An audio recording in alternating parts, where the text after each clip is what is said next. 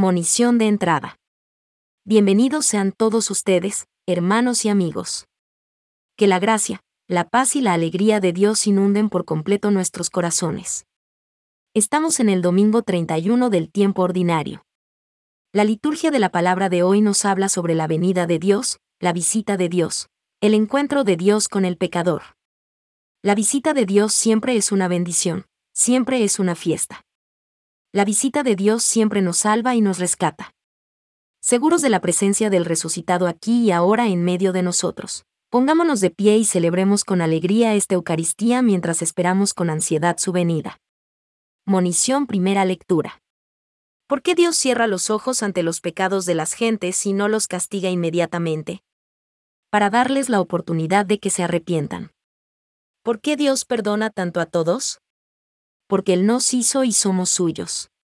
Escuchemos con atención esta noticia tan maravillosamente consoladora. Monición Segunda Lectura.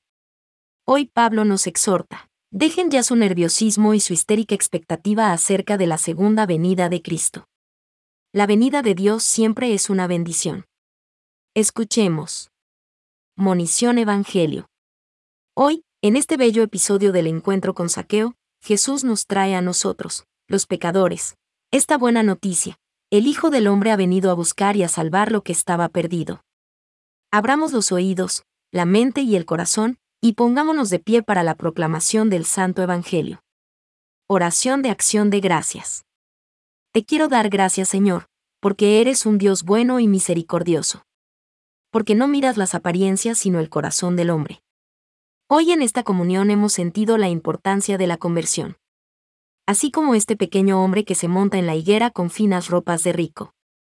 Tú nos invitas al banquete de la Eucaristía, quieres cenar con nosotros porque nos amas. Gracias Señor, gracias.